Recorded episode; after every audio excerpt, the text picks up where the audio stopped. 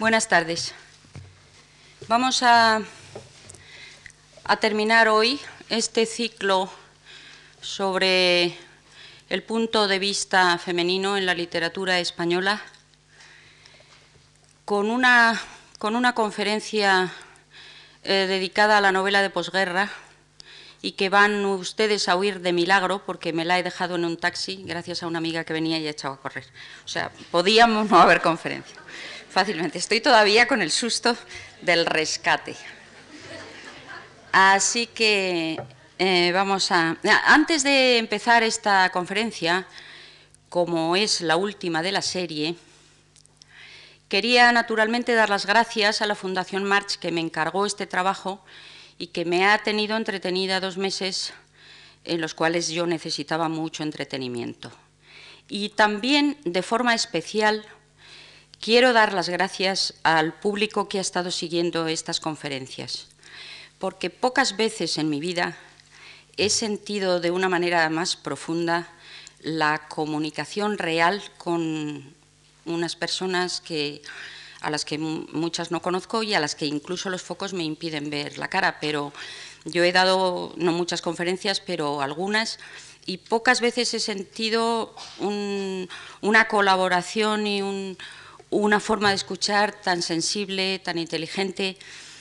Y, bueno, como ya decía el padre Sarmiento, que la elocuencia no está en el que habla, sino en el que oye, pues quisiera, lo único que quisiera es que esto que digo sonara tan de verdad como es mm, de verdad. Muchas gracias.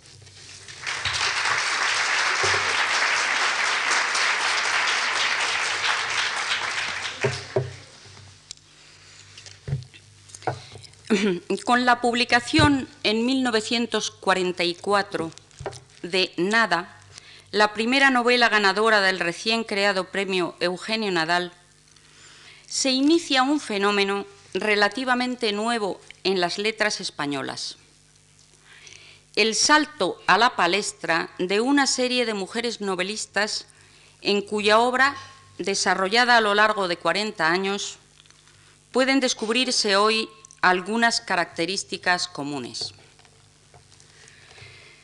Carmen Laforet, la autora de Nada, era una muchachita de 23 años de la que nadie había oído hablar y que se descolgó con una historia cuyos conflictos contrastaban de forma estridente con los esquemas de la novela rosa habitualmente leída y cultivada por mujeres. En aquel mismo año de 1944, Azorín se había atrevido a mostrar cierta deferencia por el género al ponerle el subtítulo de novela rosa a su libro María Fontán. Pero lo cierto es que aquellas historias de amor que hacían la apología de la mujer dependiente y en busca de cobijo, exaltando naturalmente la boda como final feliz, empezaban a ser descalificadas incluso por algunas de sus más asiduas cultivadoras.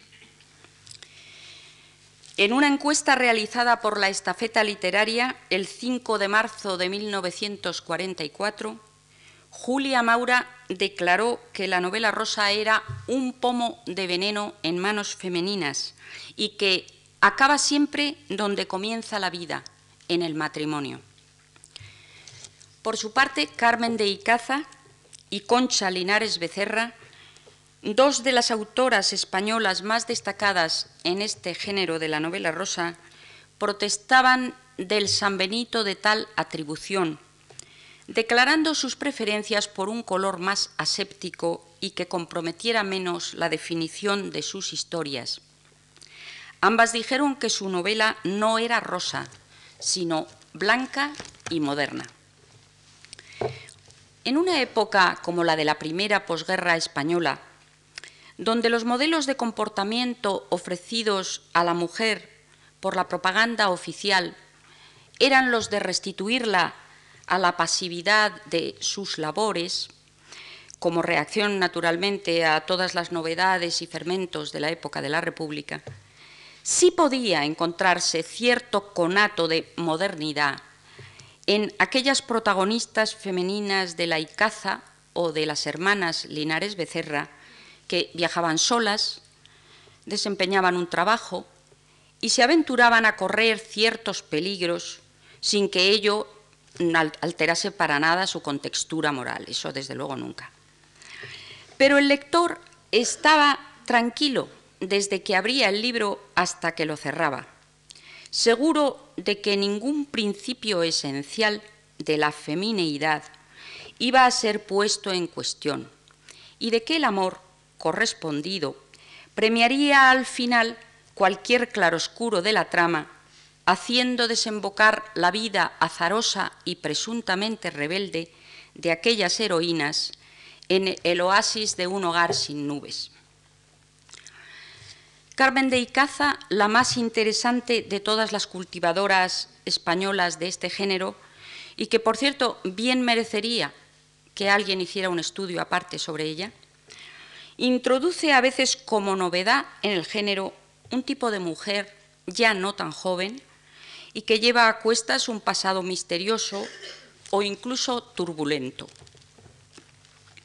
Es el caso de sus novelas Cristina Guzmán, La fuente enterrada y Yo la reina, entre otras muchas.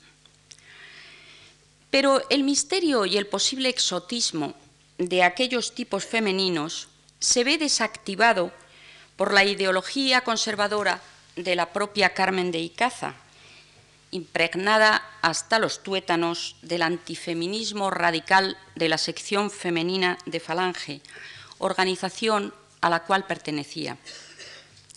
Pilar Primo de Rivera, la jefa sempiterna de aquel clan, lo había dejado bien establecido en su catecismo. Las mujeres nunca descubren nada. Les falta, desde luego, el talento creador reservado por Dios para inteligencias varoniles. Nosotras no podemos hacer nada más que interpretar mejor o peor lo que los hombres han hecho. Nunca, por supuesto, llegó Carmen de Icaza a hacer en sus libros afirmaciones tan tajantes como esta de su jefa, pero un repaso cuidadoso a sus argumentos arroja un saldo a favor de las virtudes varoniles. Los protagonistas masculinos están marcados desde su primera aparición en la novela por un halo de nobleza y sensibilidad que los convierte en seres comprensivos y sobre todo protectores de la mujer, al tiempo que despiertan en ella el deseo de supeditar sin condiciones su destino al de él. Cuando se produce el encuentro este, entre este hombre ideal y la mujer destinada fatalmente a amarle, ella o él o los dos ya han vivido otras historias, a veces crueles, que han podido dejar huella en su alma, pero no por eso han conseguido deteriorar su moral inquebrantable.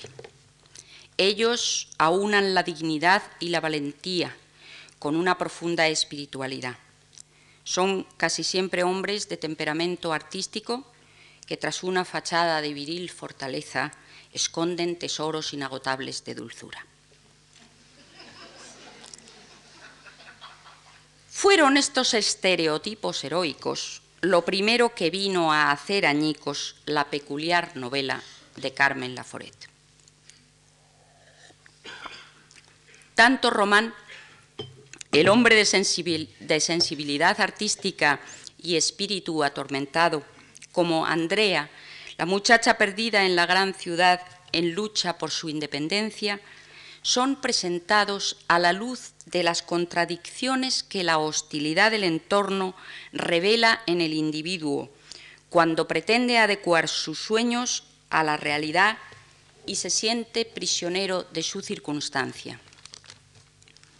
Otra novedad muy interesante es la de que Andrea y Román no se enamoran uno de otro, ni siquiera se llega a tener claro qué tipo de sentimientos los unen, a pesar de que el lector los reconozca enseguida como los dos vectores más importantes del relato y además de que por ser tío y sobrina, el destino los haya obligado a vivir durante un año bajo el mismo techo, entre las tensiones exasperantes de una caterva de parientes famélicos y descentrados. Pero Román, aunque se le vaya viendo progresivamente como un neurótico capaz de las mayores vilezas y arrebatos, no es uno más en la sórdida grey familiar que se agrupa en la casa de la calle de Aribau. Los altibajos de su carácter y los enigmas de su doble vida son capaces por sí solos de despertar el mismo tipo de fascinación y curiosidad con que se siguen las aventuras de cualquier protagonista de novela rosa. Lo que pasa es que estos no defraudan y Román sí defrauda. Es, la diferencia en el fondo reside en que no es un héroe, sino un antihéroe, y su suicidio final lo, lo corrobora. En los análisis que se han hecho del texto de Carmen Laforet, se suele insistir en la posible influencia de cumbres borrascosas sobre las conductas anómalas y las situaciones desorbitadas que se producen en la casa de la calle de Aribau. No lo niego, ni creo que la autora de nada lo haya negado nunca tampoco, pero si bien a Román se le puede encontrar quizá algún precedente literario con Heathcliff, en cambio, Andrea, desde luego, no tiene nada en absoluto que ver con Catherine Linton ni tampoco con ninguna otra protagonista mm, femenina que yo pueda haber conocido anterior a su aparición. Precisamente lo innovador de Nada consiste en que Carmen Laforet ha delegado en Andrea para que mire y cuente lo que sucede a su alrededor, en que no la ha ideado como protagonista de novela a quien van a sucederle cosas, como sería de esperar sino que la ha imbuido de las dotes del testigo. Durante el año que transcurre desde su llegada a Barcelona, en busca de refugio junto a unos parientes a los que en principio no conoce, hasta que abandona aquel opresivo mundo de la calle de Aribau, Andrea se ha sentido implicada en una serie de historias y conflictos ajenos, que unas veces ha sabido interpretar mejor que otras, de los que se ha defendido o no, de los que ha sacado más o menos consecuencias, pero a ella no le ha pasado nada, nada de nada. Así lo reconoce al final de la novela, cuando por fin se va de Barcelona. Bajé las escaleras despacio. Sentía una viva emoción. Recordaba la terrible esperanza, el anhelo de vida con que las había subido por primera vez. Me marchaba sin haber conocido nada de lo que confusamente esperaba. La vida en su plenitud, la alegría, el interés profundo, el amor. De la casa de la calle de Aribau no me llevaba nada. Y sin embargo, a renglón seguido se retracta con estas palabras. Al menos así lo creía yo entonces. Esta rectificación, que la hace así como al descuido, nos da la clave de una novela que es el fruto de esa lucidez adquirida por la protagonista precisamente al haberse resignado a no serlo. La prueba de que Andrea se llevaba algo de la calle de Aribau es ese relato que tenemos entre las manos, rescatado para el lector gracias a quien supo identificarse con su función de narrador testigo. De todas maneras, me parece interesante subrayar una cosa. Mm, es la identificación de Andrea con su papel de espectadora. Mm, esta identificación no es, no es inmediata ni fácil, es un, es, es un trabajo, es, algo, es un esfuerzo que ella tiene que hacer para identificarse con ese papel de espectadora en mantener a salvo su inteligencia y aprender a aguzar sutilmente la mirada, ha consistido su crecimiento, su paso de la adolescencia a la madurez. no son talismanes que le haya otorgado el amor, sino precisamente su carencia. Cuando Andrea llega a la ciudad, al principio de la novela, para hacer la carrera de letras, que es para lo que viene a Barcelona, es una adolescente ilusionada, transida, como cualquier muchachita provinciana de la época, de sueños de emancipación y sobre todo de aventura. Era la primera noche que viajaba sola, pero no estaba asustada. Por el contrario, me parecía una aventura agradable y excitante, aquella profunda libertad de la noche. El olor especial, el gran rumor de la gente, las luces siempre tristes, tenían para mí un gran encanto, ya que envolvían todas mis impresiones, perdón, ya que envolvía todas mis impresiones en la maravilla de haber llegado por fin a una ciudad grande, adorada en mis ensueños por desconocida. Mi equipaje era un maletón muy pesado, porque estaba casi lleno de libros, y lo llevaba yo misma, con toda la fuerza de mi juventud y mi ansiosa expectación. Si añadimos a esta expectación de la llegada nocturna y solitaria la orfandad del personaje, comprenderemos que Andrea reúne en principio todos los requisitos precisos para que el lector la confunda con una heroína de novela rosa y espere ver cumplida en sus andanzas la consabida transposición del cuento de la Cenicienta habitual en este tipo de ficciones. La misma Andrea, la primera vez que es invitada a una fiesta por un compañero rico de la universidad, coincide con estas expectativas cuando dice, para mí la palabra baile evocaba un emocionante sueño de trajes de noche y suelos brillantes que me había dejado la primera lectura del cuento de la Cenicienta. Y más adelante, el sentimiento de ser esperada y querida me hacía despertar mil instintos de mujer, una emoción como de triunfo, un deseo de ser alabada, admirada, de sentirme como la Cenicienta del cuento, princesa por unas horas, después de un largo incógnito.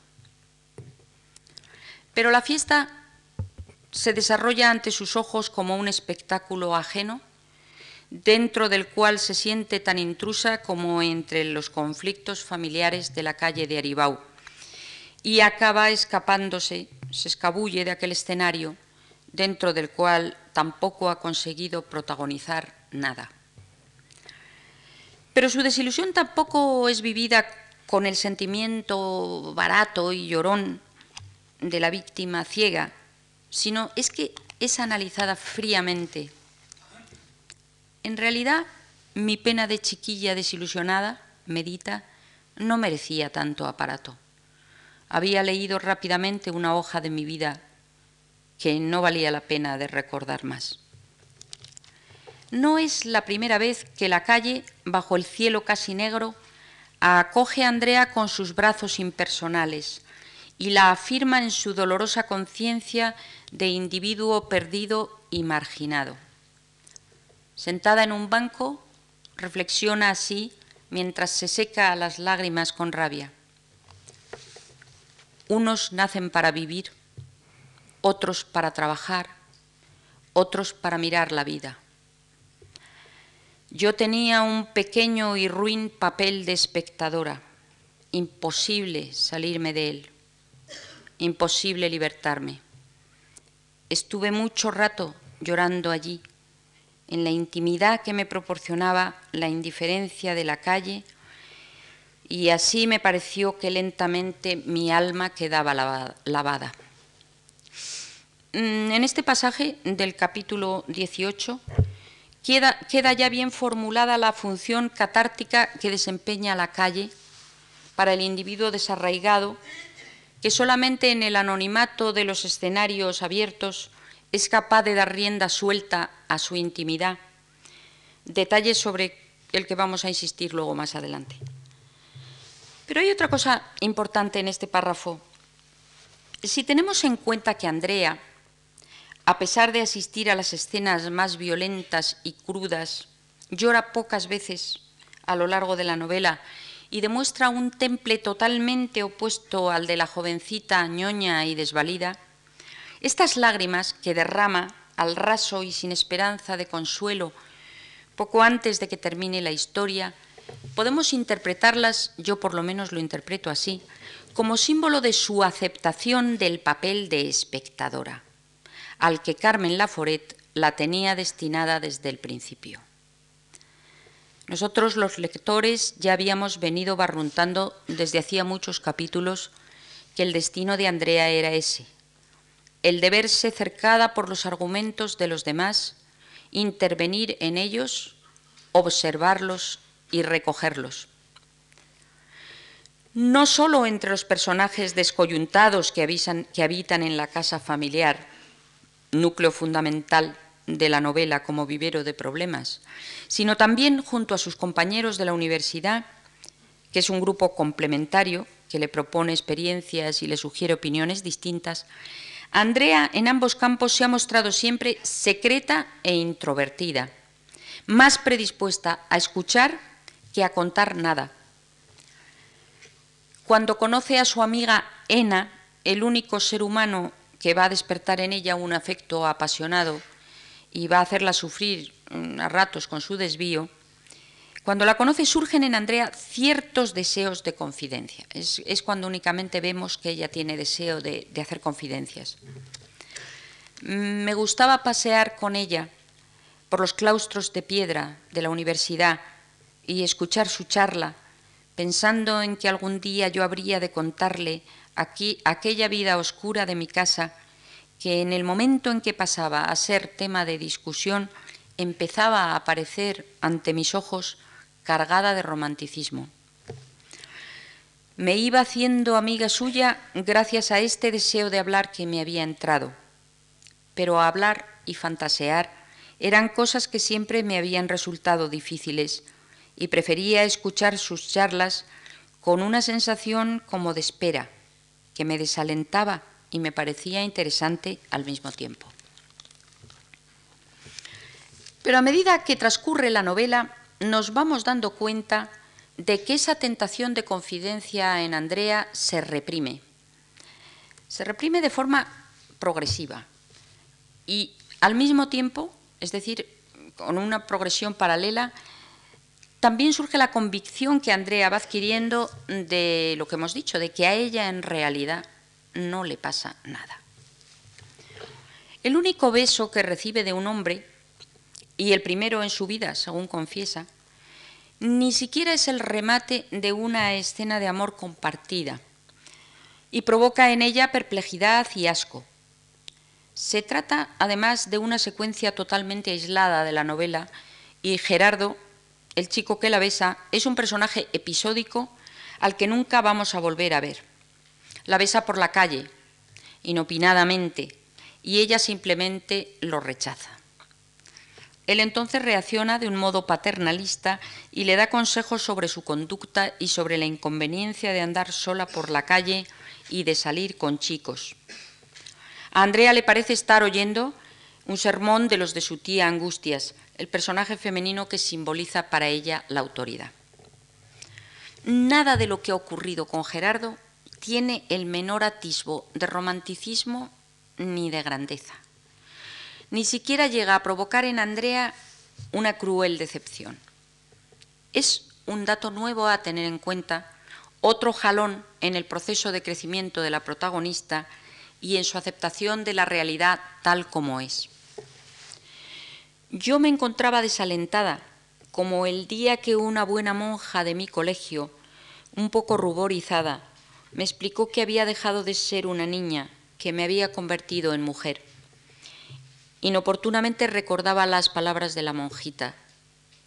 No hay que asustarse, es algo natural que Dios manda, no es una enfermedad. Yo pensaba, de modo que este hombre estúpido me ha besado por primera vez. Es muy posible que esto tampoco tenga importancia. Subí la escalera de mi casa desmadejada ya era completamente de noche. Es bastante impensable que en una novela rosa, bueno, aparte, de, aparte de todo lo que pueda ser un juicio de estilo o de valor, simplemente por, por el argumento. Es impensable que en una novela rosa pudiera producirse una situación como esta y en todo caso lo que es seguro es que nunca sería analizada por la protagonista en estos términos totalmente desmitificadores. Otra diferencia radical entre Andrea y cualquier heroína de novela rosa la encontramos en la casi total falta de datos acerca de su aspecto físico, de su forma de vestirse o de peinarse. Nos enteramos de que pasa hambre, frío y muchos sofocones, de que le gusta ducharse con agua fría incluso en invierno, de que no se pinta, de que su mayor alivio es el de largarse a la calle y de ambular sola muchas horas, y de que muchas veces se siente perdida y insignificante. Pero apenas se perfila su figura, resulta un ser extremadamente borroso.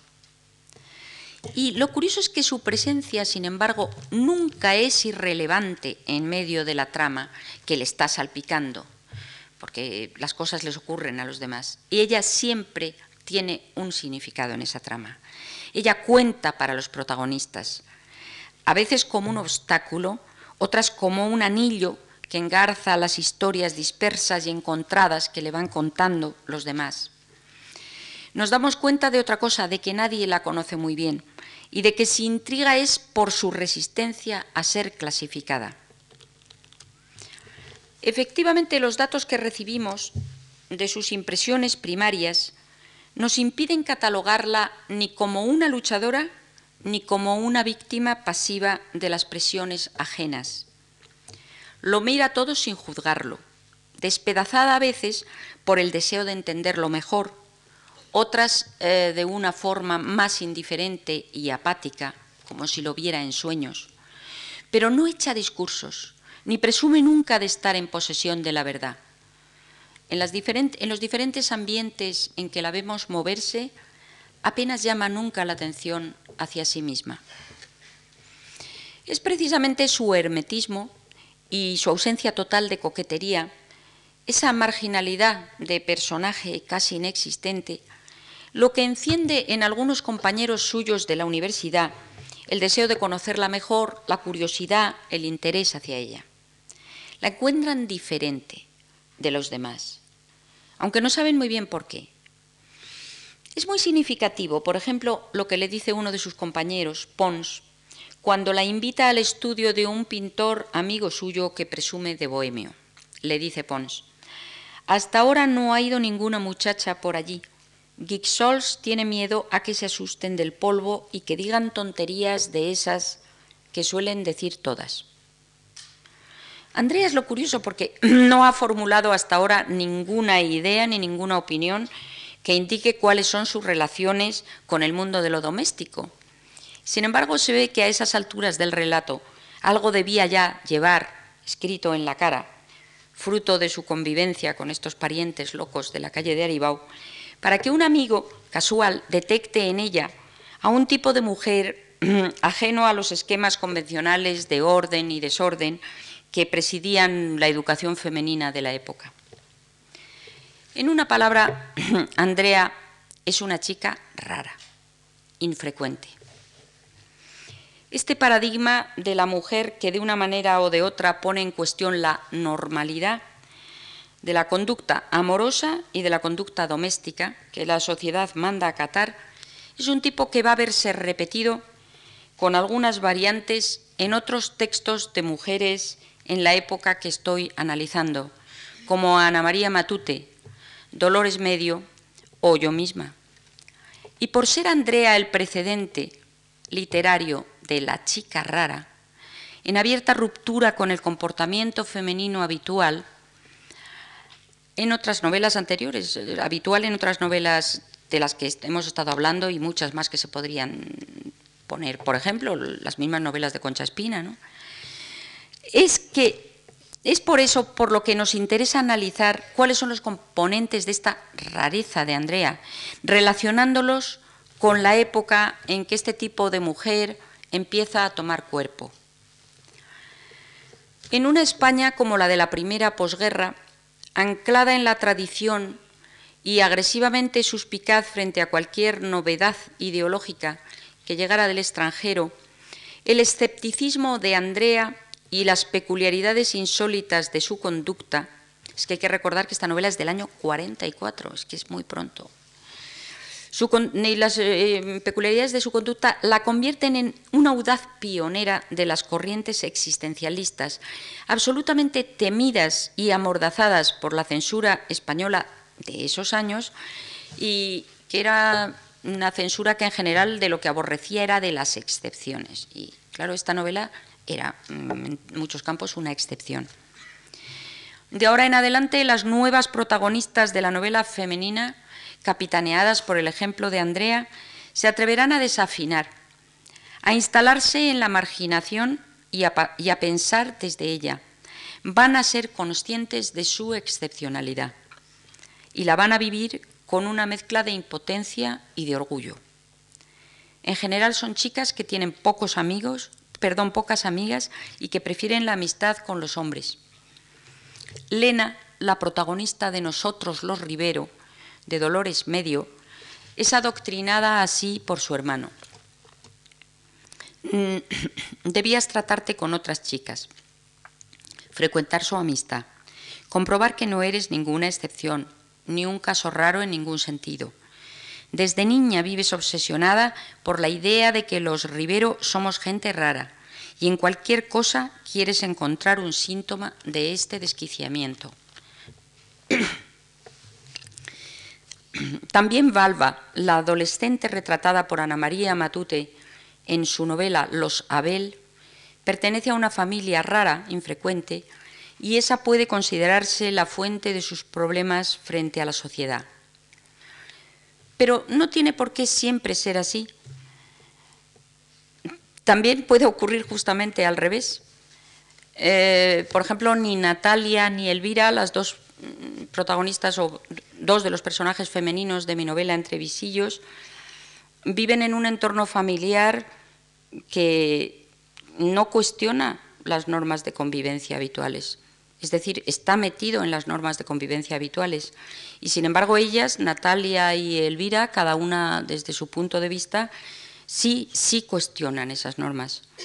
Y las dos son chicas raras también, y su comportamiento está presidido por, por el inconformismo. El componente más significativo de estos brotes de inconformismo debe buscarse en la peculiar relación de la mujer con los espacios interiores y como consecuencia con el grupo familiar que se solidifica y se defiende dentro de esos espacios interiores. Una característica común mm, a estas heroínas más o menos hermanas de Andrea es la de que no aguantan el encierro y están deseando romper los lazos que las mantienen encadenadas al bloque familiar y las impiden lanzarse a la calle. La tentación de la calle no surge identificada con la búsqueda de una aventura apasionante, no. Simplemente es que la calle para estas personas cobija, es un cobijo es un recinto liberador. Quieren largarse a la calle, simplemente para respirar, para tomar distancia con lo de dentro mirándolo desde fuera. En una palabra, para dar un quiebro a su punto de vista y ampliarlo. Así hace disfrutar Ana María Matute en Los Abel a su protagonista Valva de la sensación de escapatoria y tregua que proporciona la calle. Debía volver a la atmósfera tensa, a aquella soledad creciente, al huerto mojado, a la escalera desgastada. Pero entre tanto quería andar por la ciudad, perderme un poco por sus calles desconocidas, mirando a un lado y otro los letreros y las caras y los pies de las personas que pasaran junto a mí esto me llenaba de pueril regocijo. Con las manos hundidas en los bolsillos del abrigo, tomé una dirección cualquiera. Los contrastes de la calle formaban una vida aparte. En esta vida aparte, incógnita, despedazada y caótica, ansían estas nuevas heroínas de cuño urbano disolver la suya, como en una ofrenda de la propia identidad amenazada y en crisis. Sueñan con perderse en una calle donde nadie las conozca, donde convertidas en seres anónimos puedan dejar de sentir la atadura de unos lazos agobiantes y caducos. La disolución liberadora que permite la calle, de acuerdo con los sueños de estas chicas, es la transposición de los anhelos románticos de fusión con la naturaleza que llevaban a Rosalía de Castro a hacer un alto en su habitual paseo vespertino y sentarse a invocar a la luna de regreso de Bastavales, antes de volver a encerrarse en su casa para seguir desempeñando sus papeles de madre y esposa, con el entreacto, eso sí, de alguna mirada furtiva a la ventana. Desde su condición aún vigente de mujer ventanera, la escritora de la primera posguerra traslada al papel sus inconcretas rebeldías con los ojos siempre fijos en la calle. En una calle casi siempre idealizada. Así, por ejemplo, transforma en sus ensueños Elvira, uno de los personajes femeninos de Entrevisillos, la calle provinciana y estrecha que desde el balcón contemplan sus ojos de huérfana, enlutada y sometida a encierro. Le hubiera gustado ver de golpe a sus pies una gran avenida con tranvías y anuncios de colores y los transeúntes muy pequeños, muy abajo, que el balcón se fuera elevando y elevando como un ascensor sobre los ruidos de la ciudad hormigueante y difícil. Y muchas chicas venderían flores, serían camareras, mecanógrafas, serían médicos, maniquíes, periodistas, se pararían a mirar las tiendas y tomar una naranjada. Sus compañeros de trabajo se perderían entre los transeúntes, irían a buscar un tranvía para llegar a su barrio, que estaría muy lejos. El escenario de los sueños de, liberación se ha desplazado hacia la calle hormigueante y difícil, atisbada en las películas de nacionalidad norteamericana que se veían tantísimo por aquellos años. La casa y la familia se viven en general como trabas a este anhelo de pérdida de una identidad condicionada por normas más bien represivas. Tanto en Nada como en otras novelas posteriores, la relación de la mujer con los espacios interiores es la espoleta de su rebeldía. Ni la casa ni la familia dejan nunca de aparecer como referencia inesquivable, pero la fascinación ejercida por la calle se agudiza simultáneamente con la sensación de claustrofobia y el rechazo a los lazos de parentesco. Para delatar los estragos de estos lazos autoritarios de parentesco, algunas escritoras de la posguerra prefirieron otro sistema más elíptico, un tono de aparente mansedumbre y resignación. Es el caso de Eulalia Galvarriato, que prefiere situar su novela de 1947, Cinco sombras de mujer en torno a un costurero, a finales del siglo XIX, para hacer más verosímil la sumisión de, las hijas de cinco hermanas, cuyas vidas se ven aplastadas por la tiranía del padre, a un padre, a un padre que es una sombra, el padre viudo, la gran autoridad en la casa.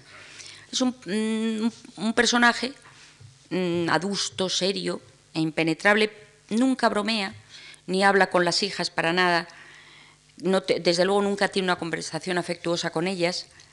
Y lo curioso es que casi nunca se le ve físicamente. Esa es la estrategia literaria más interesante de Eulalia Galbarriato, que, se le ve muy poco en la novela, solo a través de la sombra que deja su poder y, el, y del respeto, del encogimiento que despierta en las chicas.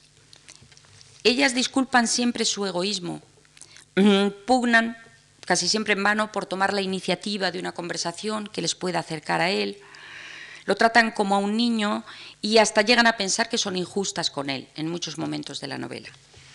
Pero aunque la autora no haga ningún comentario, acerca de esta asunción del papel de víctima por parte de las chicas encerradas, está sin duda proponiéndolo como un espejo negativo de conducta.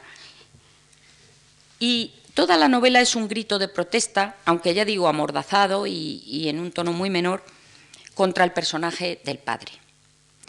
Tal vez sea Rosario la más atormentada de estas cinco sombras de mujer, la única que en cierto modo logra quebrar las barreras de la incomunicación mediante la escritura escondidas de un diario que al final complementa la información que venía teniendo el lector y le aporta un punto de vista femenino en carne viva, directo.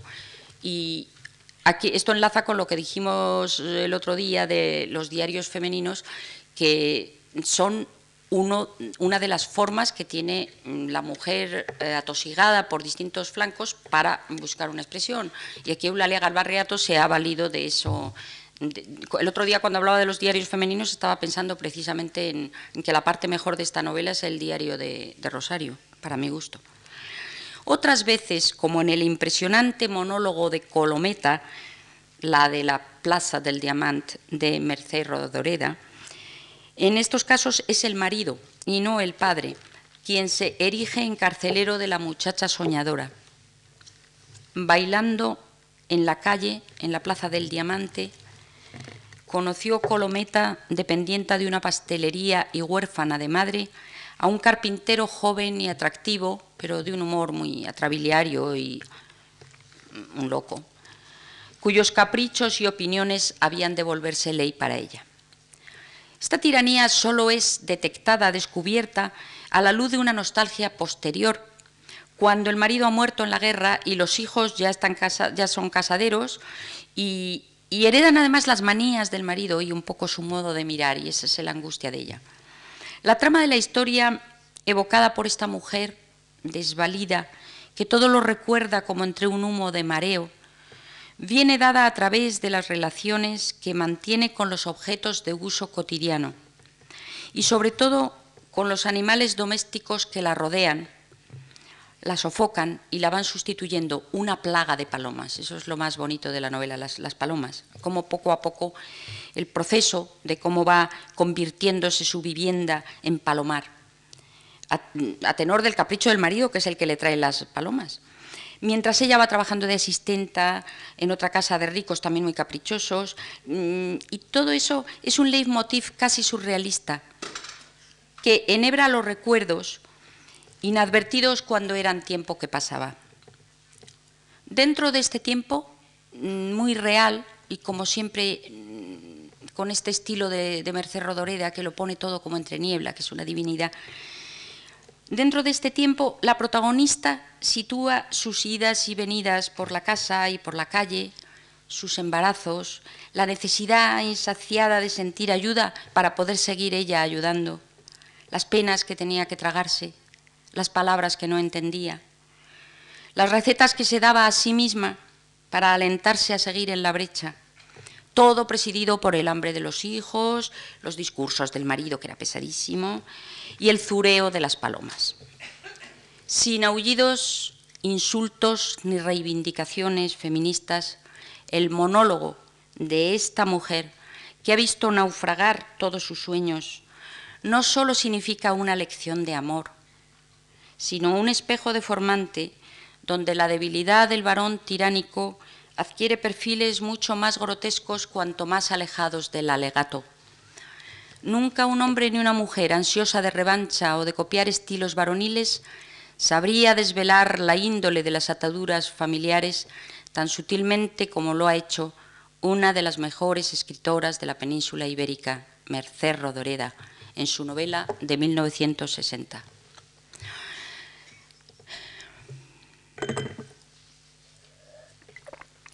Volviendo a la chica soltera, con pruritos de independencia, son casi siempre las personas de otra generación, padres, tías o abuelos, quienes tratan de persuadirle para que no busque fuera de casa patrones de conducta subversivos y, para, y menos todavía para que no trasvase las leyes sagradas del parentesco a la órbita de otros clanes inquietantes, donde pueda arraigar de modo más auténtico y menos fantasma el sentido de la solidaridad.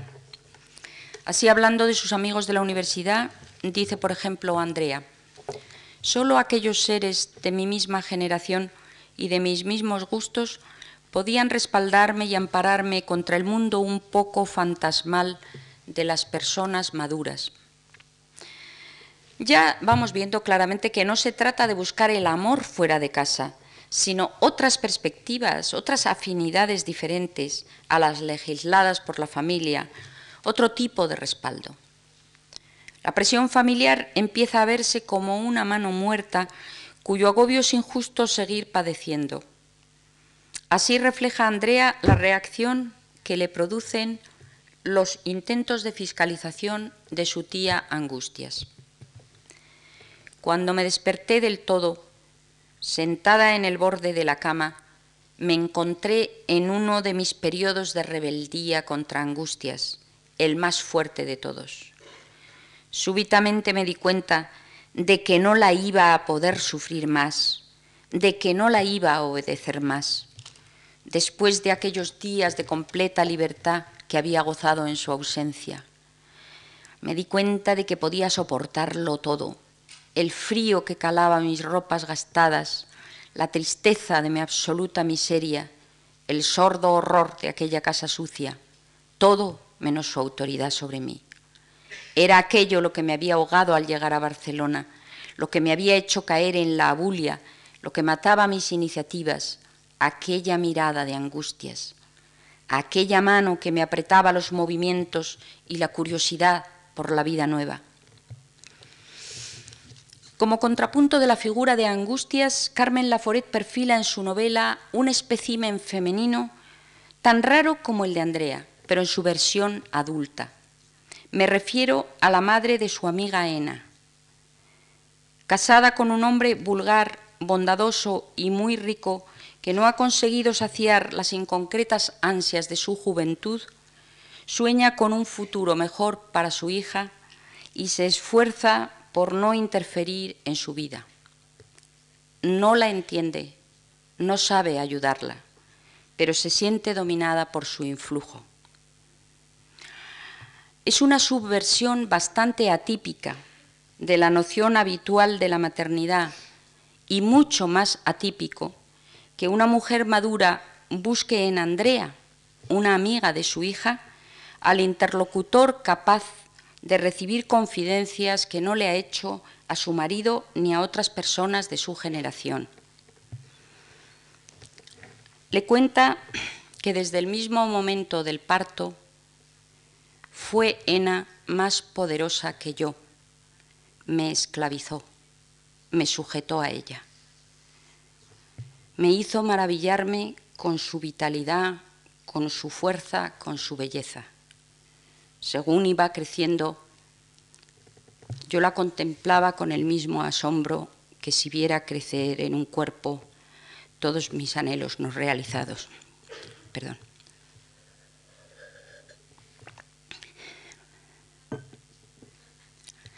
Yo, yo había soñado con la salud, con la alegría, con el éxito personal, que me había sido negado y los vi crecer en Ena desde que era una niñita. En cualquier, novela que entrañara moraleja, esta familia burguesa, comprensiva con sus hijos y aparentemente feliz, que además al final va a proporcionar a Andrea la oportunidad de abandonar Barcelona y emprender una vida nueva, se ofrecería como modelo ideal y vendría presentada en el texto con los tintes luminosos e inequívocos que distinguen a los buenos de los malos. Pero en nada, nunca quedan claramente definidas las fronteras entre el bien y el mal. No es una novela de buenos y malos. Es otra de las peculiaridades revolucionarias de este desconcertante relato. El mundo de los padres de Ena y el de la calle de Aribau eh, son dos focos que intercambian continuamente sus influencias y sus contrastes, pero ninguno de los dos detenta en exclusiva la prerrogativa de la luz o la de las sombras. Tanto Ena como su madre han padecido la tentación de lo perverso al sentirse fascinadas por Román, el tío de Andrea, desquiciado, cruel y sombrío. Gracias a ese incentivo argumental, las fronteras con que se pretenden mantener incontaminados en otros relatos los reinos del orden y del desorden, no solo desaparecen, quedan demolidas. A Ena le defrauda suponer que su madre es feliz. Confiesa que le gustan las gentes que ven las cosas con ojos distintos que los demás. Y se queja ante Andrea de haber vivido siempre con seres demasiados normales y satisfechos que saben en todo momento lo que les parece bien y lo que les parece mal.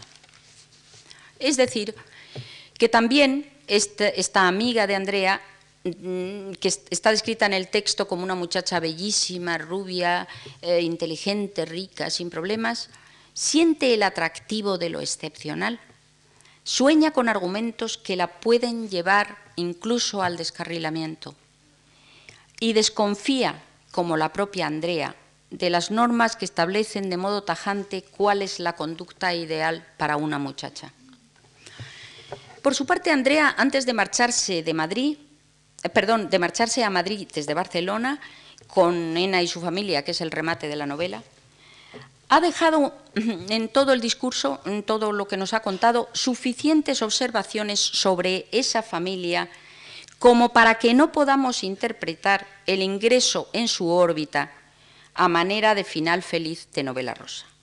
Ha cuestionado y criticado con toda lucidez la noción de panacea habitualmente inherente a este tipo de agrupaciones familiares basadas en la prosperidad material de una burguesía floreciente y ha señalado las grietas que cuartean también su aparente bienestar, el de la familia de Ena. La madre, perdón, la, madre de Ena, uy, por Dios, es que es muy largo esto. La madre de Ena es una incomprendida, está consumida por vagos anhelos, nunca la vemos profundamente satisfecha, se aburre con su marido y no tiene nada de qué hablar con él. La vida normal no es en ningún momento la meta acariciada por la chica rara aunque pueda significar de vez en cuando un alivio, un tramo de desahogo en el camino lleno de escollos del crecimiento, a lo largo del cual se aprenden otras cosas más rotundas, aunque también más desagradables. Si algo ha aprendido Andrea en el año a través del cual se ha consumado el paso de la adolescencia a la mayoría de edad, es que en la vida no existen finales felices. En una ocasión, después de escuchar las retaílas incoherentes de Gloria, la mujer de su tío Juan, donde evoca los momentos mejores de su relación con éste, ahora completamente ya deteriorada, Andrea comenta para sí, si aquella noche se hubiera acabado el mundo o se hubiera muerto uno de ellos, su historia hubiera quedado completamente cerrada y bella como un círculo. Así suele suceder en las novelas, en las películas pero en la vida. Me estaba dando cuenta yo por primera vez de que todo sigue, se hace gris, se arruina viviendo, de que no hay final en nuestra historia hasta que llega la muerte y el cuerpo se deshace. Es precisamente la puesta en cuestión de las historias de final feliz otra de las características comunes a, muchos, a, muchos, a muchas novelistas a partir de 1944, que proponen una relación nueva, dolorosa y dinámica de la mujer con el medio en que se desarrolla su función como individuo. Para la mayoría de estas autoras, cuyos textos no tengo tiempo de analizar con el detenimiento requerido, la dialéctica entre libertad y sumisión es un núcleo perenne de conflicto. Algunas de estas chicas de posguerra que escribieron sobre la chica rara. Eran a su vez chicas a las que alguna vez los demás habían llamado raras, en general porque se juntaban con chicos raros. De extracción casi siempre burguesa y provinciana, buscaban en la gran ciudad de sus sueños, más que la aventura o el amor, un lugar en la calle y en el café y en la prensa junto a sus compañeros de generación. Y algunas lo consiguieron. En ninguna época de la historia de España se han publicado tantas novelas firmadas por mujeres como en las tres décadas que abarcan de los años 40 a los 60. Novelas de una venta aceptable y muchas veces avaladas por la concesión de un premio literario prestigioso, aunque ninguna terminase con el beso final de rigor. Es un fenómeno que no está estudiado, ni yo pretendo haberlo estudiado aquí, claro.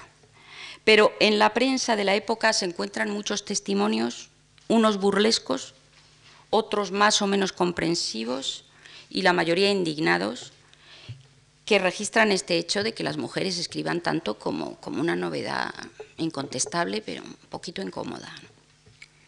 En octubre de 1956, Carmen Barberá, haciéndose eco de la pregunta irritada que por entonces flotaba en el aire de por qué las mujeres se habían lanzado tan descaradamente a copar el mercado editorial, brindaba ella esta curiosa interpretación recogida en las páginas de la estafeta literaria. Dicen que la mujer está de moda, que le dan los premios por su bella cara, por galantería, que pretende imitar al hombre.